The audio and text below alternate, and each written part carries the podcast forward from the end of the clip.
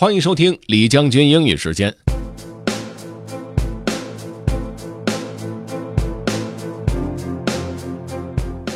今天跟大家分享一篇鸡汤文，小改变带来大不同。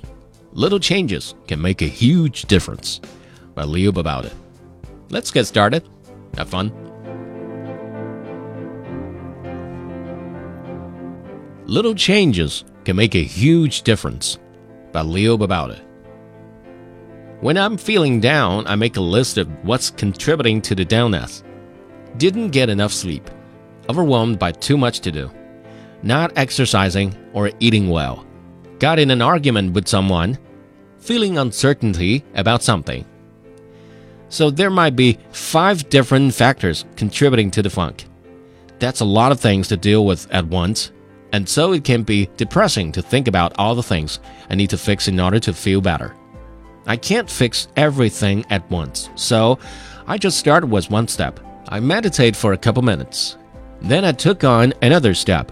I make a list of what I need to do, pick a few I can do today, a few I can do tomorrow, vow to focus on the first one on the list. Another step, go for a walk, get my body moving. Then another step, talk to the person I had an argument with in a loving, compassionate way. Suddenly, with these small steps, I'm starting to feel better. I spend a little time with my son, playing with him, reading with him.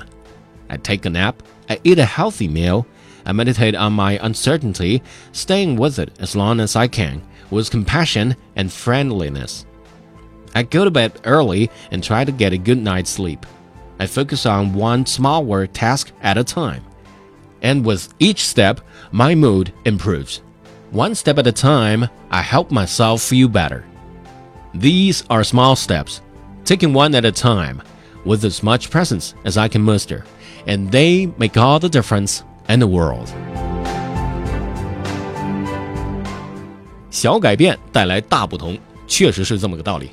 在纷繁复杂的事件当中，抓住一点自己能做的，先做起来，慢慢一步一步的，自然就会豁然开朗。 如果你想回听本期节目，可以关注重庆之声的微信公众号“重庆之声”，点击品牌就可以进入李将军英语时间了。另外呢，也可以在喜马拉雅 FM 上面搜索“李将军”，就可以找着我了。OK，that's all for today. Thanks for listening. This is General Lee 李将军，下期见。